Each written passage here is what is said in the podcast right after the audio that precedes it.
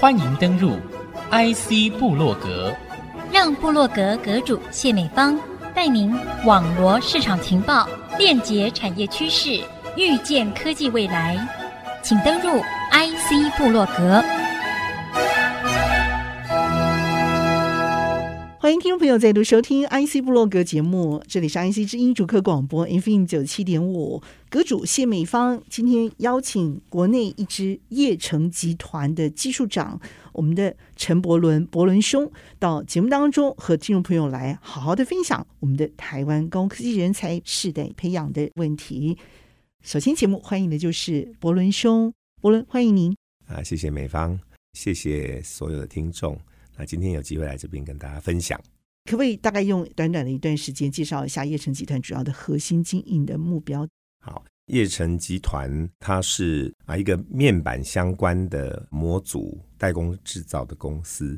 它的核心的技术是来自于光机电的整合，来服务很多消费性品牌的客户。那我们最大的客户就是像苹果或者像啊微软等等各大这种消费性品牌。都是我们很重要的客户。我们是在二零一六年的时候上市，年平均的营收超过一千亿台币这样的一个水准。现在的员工人数，因为我们是跨两岸的这样的一个公司的分布，那在台湾是以研发为主，然后在大陆有一些制造的工厂。员工人数以我们讲的这个间接人员，就是工程师或相关的专业人员，大概会有一千两百位左右。那如果包含所有制造体系相关的这个人员，那我们就会因着季节的不同，或者是生产的这个需要，我们大概分布在两万五千人到三万人这样的一个状态。因为我们包含了制造生产的工厂，淡旺季的时候，因为客户的需求的需要，我们就会让制造的人员增加或减少。那这个会随着季节来做调整。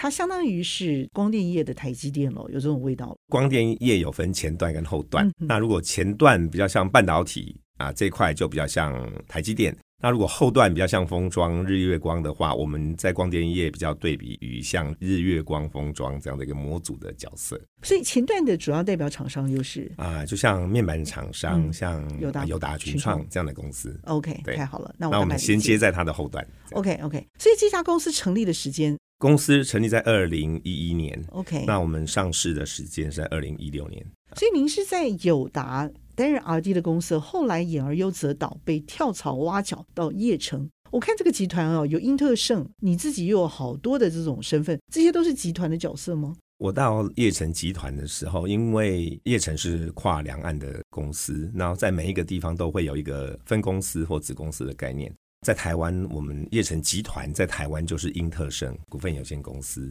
本身是叶城集团的技术长。那我担任台湾这边的董事长跟负责人。那台湾这边是以技术研发啊，或者是比较前期的技术研发，或者新的技术研发，或者是比较新的这个项目的制造生产，会放在台湾啊为先这样。所以我是扮演在台湾英特盛这边的一个 leader 的角色。接下来这个问题就想请教你哦，因为管理的阶层这么的繁复而且广大啊，你又必须要去扎根，你怎么样来做好这件事情？我觉得一定有你自己比较坚实的态度，那个态度跟原则标准会是什么？我相信，其实人才是一个公司或一个团队做出绩效要成功很重要的关键。常常我们说，人对了，那这个结果就会对。所以，我们叶城集团。或甚至在英特胜公司本身，我们在招募人才上面需要的几个重点，我们都需要考量。我们除了要专业，然后我们希望这样的人才是他具有主动的热忱，然后并且他是必须要有团队的合作的能力，因为科技业本身就是集各个领域于大成的这样一个产业，所以其实团队的合作有共同的目标，如何来达成这样的特质是非常需要的。那我们就会针对这样的一个需要来寻找需要的人才，或甚至进到公司之后呢，我们会给予培养。我们景气的 downturn 在疫情趋缓过后，我们直接就来了这样的一个震撼弹。这在你们长期的一个布局考量上头，你们是怎么样来健康的看这件事情，做这件事情？啊，我们知道，其实近几年来确实很多现象，所谓的黑天鹅效应，很多的巨变，我们都料想不到。但我们碰到之后，我们又要去面对它。于是我们会针对这样的一个议题来找出它的解决方法。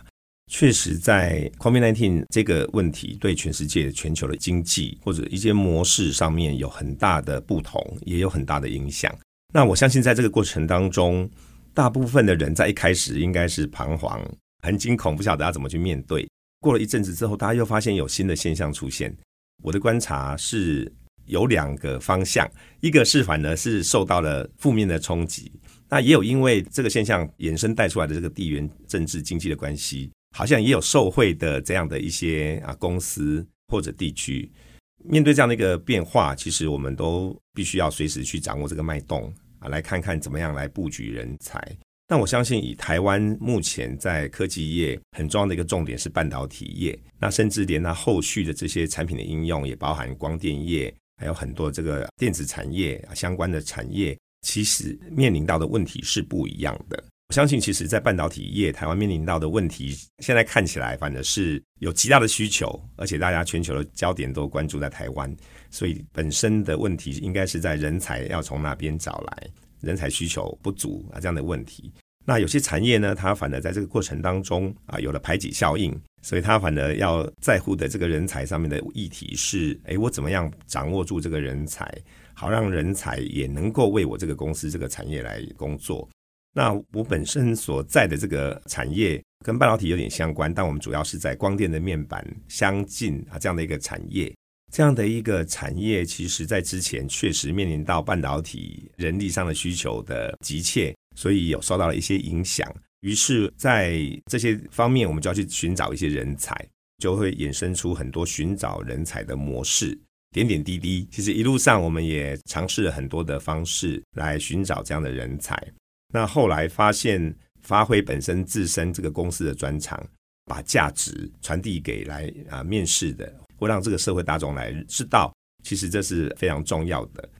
老实说，其实啊，在这业界人才可能会跑来跑去。但是如果能够把自己的自身价值说明清楚、传递清楚，或者是做早期的沟通或布局，其实是有帮助的。那这句话是什么意思呢？啊，我举个例，像我们就会跟以前不一样的模式，会希望学生在学校在学的时候，我们就积极的主动的走进校园。那以前的学校，我们比较知道的是像 Open House 这种模式，每年都会有毕业季之前的这种 Open House 的招募跟沟通。但是我们现在更进一步的做到的是，我们在早期就跟学校会有一些互动的关系，比如说是在产学合作上面的部件，或者我们针对关键的校系密切的合作，我们还跟学校有共同的目标，比如说我们协助学校使用公司的专长来建立学校，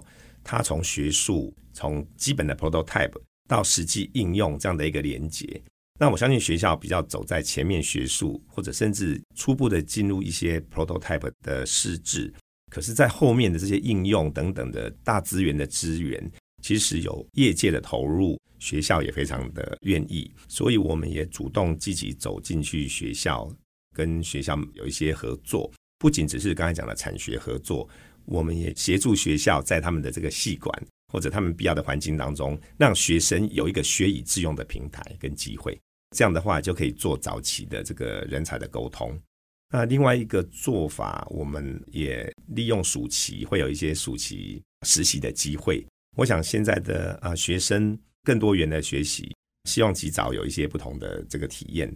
在之前我所待过的友达公司会有 A Plus 的这种校园计划，现在在叶城集团啊，我们也有腾鹰计划。就是在啊暑假的时候，跟学校建立一些暑期攻读的机会。那这样的机会都可以帮助，不管是学生不不管是公司，做及早的认识。像我们的腾鹰计划，在最近这两届办完之后，有几位阳明交大的学生，哎，他们其实都还没有毕业。他们可能是大学生，也许是研究生，他们都有跟我们说，哎，他们很想要就来公司工作，及早做沟通。这应该是你们非常期待的吧？对，对，这是我们非常期待的。所以，如果能够及早做一些沟通，我觉得是有非常有帮助的。因为可能比较主流的大众的资讯，可能会有几家非常非常著名的，像台积电等等的公司。比较容易让学子或是一些新出来的这些生力军，他们去做选择，因为他们听到的都是这样一个比较大的、更有名气的公司。但是其实台湾还有很多很多很不错公司，都面临到同样的问题，所以其实主动走入校园，及早做沟通，而且把价值做传递，其实我认为是人才招募一个很重要或培育一个很重要的管道。不仅可以帮助公司，也可以帮助学生，更可以帮助学校怎么样让他的学生以后会有一个很好的工作环境跟去处。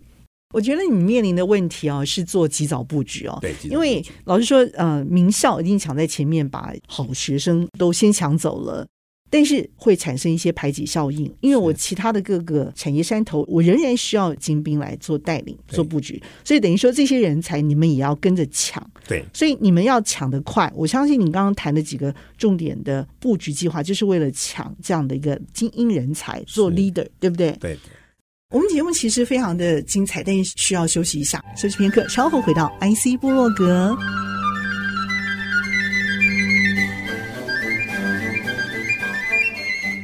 欢迎您再度回到 IC 部落格，和您分享内容的是叶城集团的技术长陈伯伦，伯伦兄。我想问的问题就在这里，你们怎么抢得过人家？这就是你们厉害的地方。在这方面是有这样做吗？还是因为你们这方面的人才根本就不缺？所以我还是一样，我没有祭出猎财手法。对，过往几年其实是没有什么比较特殊的猎财手法哦。那因为是半导体龙头，像台积电这样公司本身都面临到人才的一些缺乏，那这肯定是整个大环境啊很大的问题。其他公司也会面临这样的问题，所以这个是一个通盘性的问题。所以其实早期这几年，其实大家不太需要有很多特别猎财的这种手法。但最近这几年，各个行业人才都很缺乏，所以一定要主动出击，而且去找最合适自己的这样的一个人才资源是非常重要的。所以你们是用这种方法找到最适合你们最想要的。对，早期来讲，老实说，在叶城集团，我们早期很多，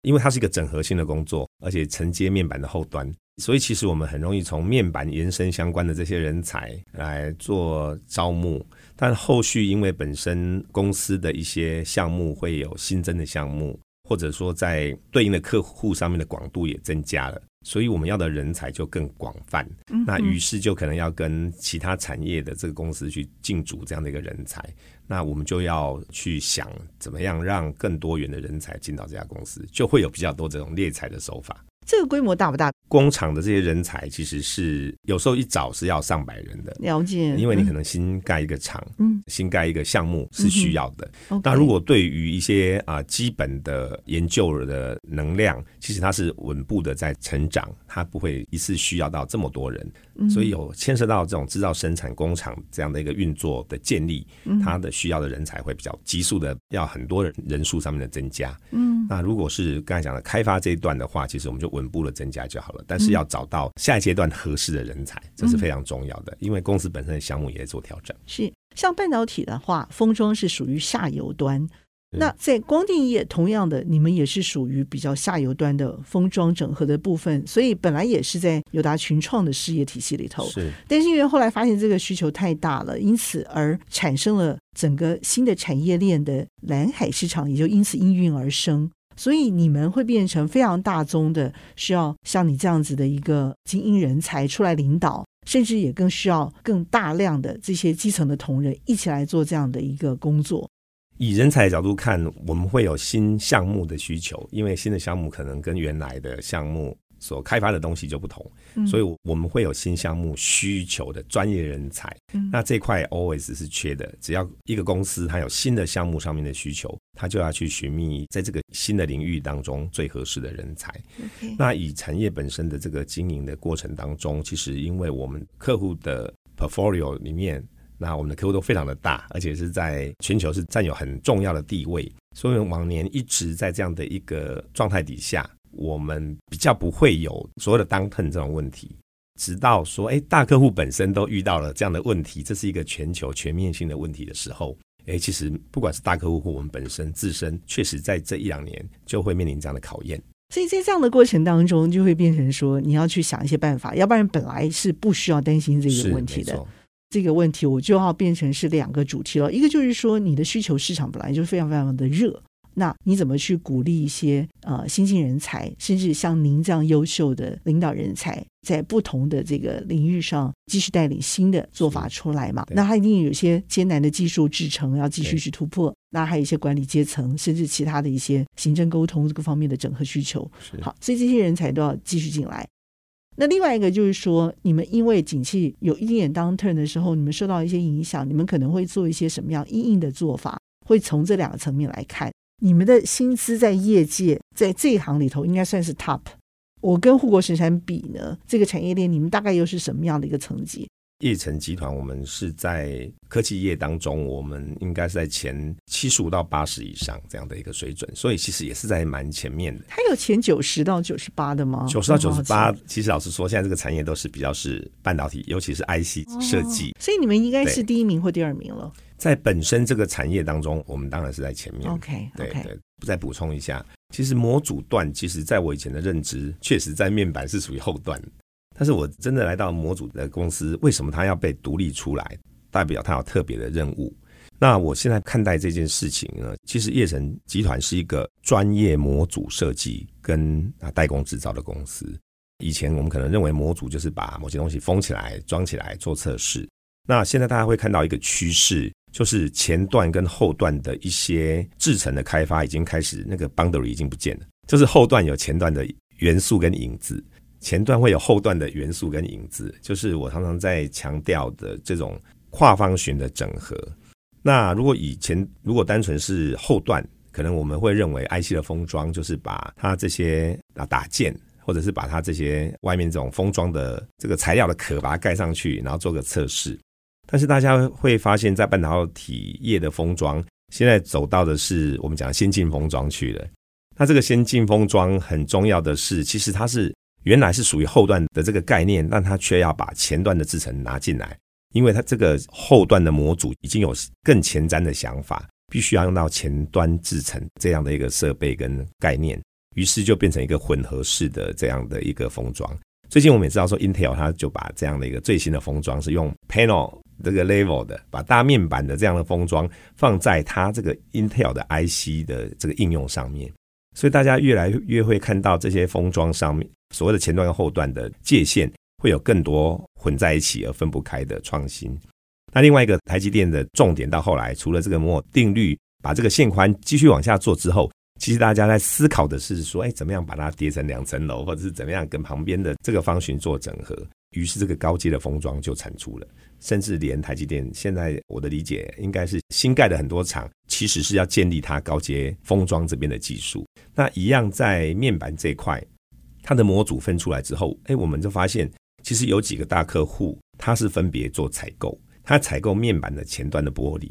但他去找专业的模组厂帮他做设计跟代工，因为他这里的前跟后这些极大的品牌厂商。他们想要主导这些创新，让他们的产品好又更好。于是他们在前端有他们的想法，在后端又有他们很后端的这个模组的一些构思。他就让这些东西反正拆成前后端来运行。也是因为这样，我们的客户像业成，我们在做这个模组的制造生产。那它的前端的玻璃，它就可能来自于面板厂，可能来自于日本的 Sharp，可能来自于台湾的友达群创。那后端的模组，因为客户他想要有这个很特别、很先进的这种模组架构，他就在这边下了很多功夫，希望专业的这个模组厂来为他设计、制造跟生产。所以，我们看到这个趋势上拆分，是因为想要做一些更专注的分工，就会产生这样的一个模式。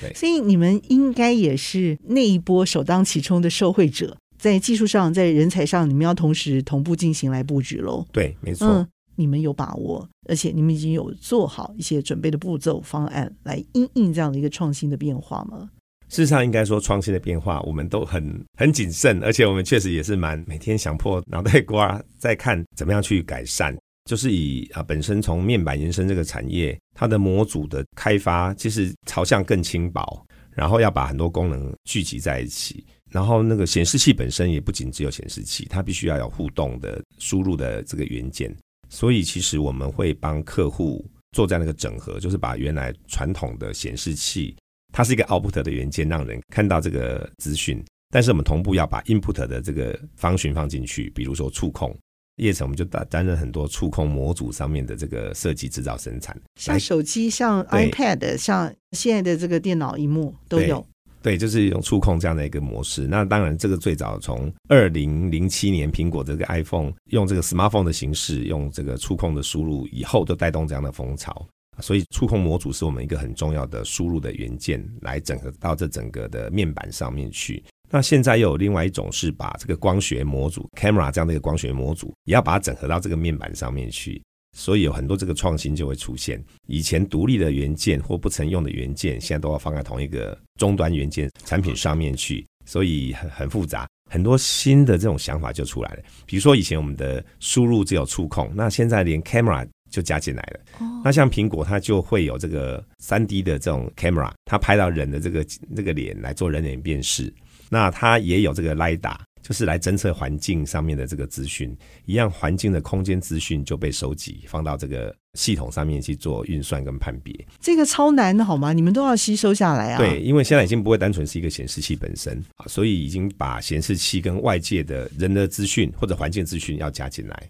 等于说你们自己也有开发人才喽，不是只有做这些制造的人才。才十年的时间呢，公司整个成长跃升到这么多世代的整合跟变化，而且还横跨到光学产业、半导体产业跟原来的光电产业。对，没错。从产业的角度来看，刚才有提到一个终端的这种电子产品，它需要有跟人互动的这个界面，显示器就是让人看到资讯。那刚才有提到说，显示器就是单纯让人看到资讯本身。但是现在的一个终端元件产品呢，它必须要结合输入的资讯。刚才有提到说，比如人的手指，我去触控选择这个选单，选择上面的这个选项，或者是人的人脸来做辨识，以以来开启，或者是做一些资料上面的核可。也有环境上的资讯的需要啊，比如说我们会像那个 LIDA，苹果的 LIDA，它就是看扫描环境的这个状况，然后可以输入。让它照出来这个影像可以贴在实际拍到的环境，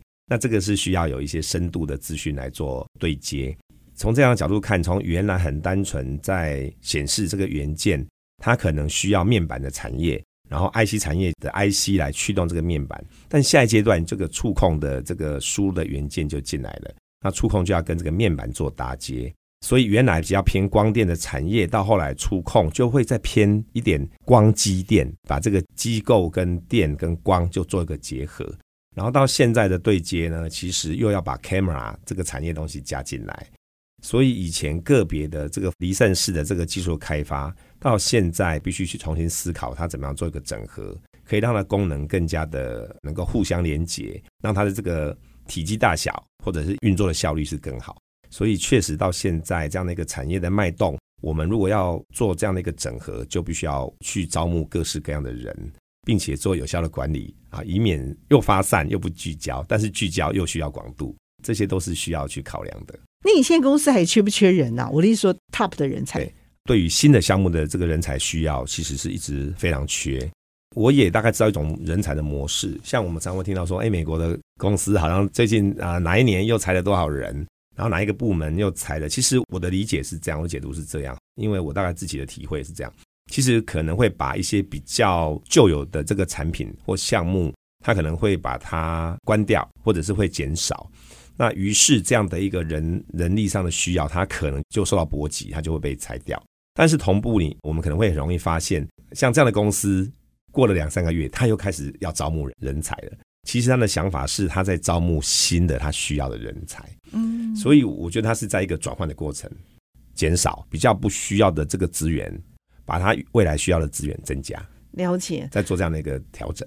所以就会有两种模式，就是第一种模式是内部的人员的再训练跟转换，所以如果本身我们身为是一个工作者，或是要让自己成为一个人才，我们就要让自己是很容易去接受一个新的事物，因为可能在下一阶段。你可能会从面板会转到触控，或者可能会从触控转到光学的这种 component 元件或是系统上面去。那如果我们是可以接受这样的一个转换，快速去 catch up 的人才，我们当然本身就已经习惯公司的文化跟它的种种运作。那这样公司就会希望这样的人去做转换。那另外一类就是说，我们就真的在这个新项目的过程当中，需要由外部去寻找，因为这个新的项目里面可能跨的领域实在是差太远了。然后也不大可能从内部慢慢的来训练。这个时候，我们就会新领域的专业就可能会从外部赶快去寻找，两个同步来进行，就内部的转换跟外部新专业的人才的寻找。那么今天在节目当中，透过我们的业成集团技术长陈伯伦柏伦兄精彩的分享呢，让听众朋友也了解到了国内发展一个核心集团怎么从无到有，而且是非常非常快速诶，大家披星戴月，重要的是我们的团队一起在这里头成长。谢谢我们的叶城集团技术长陈伯伦伯伦兄相当精辟精彩的解析。谢谢美方，谢谢听众。IC 波洛格，我是谢美方，我和伯伦兄一起在节目最后和听众朋友 say goodbye，拜拜。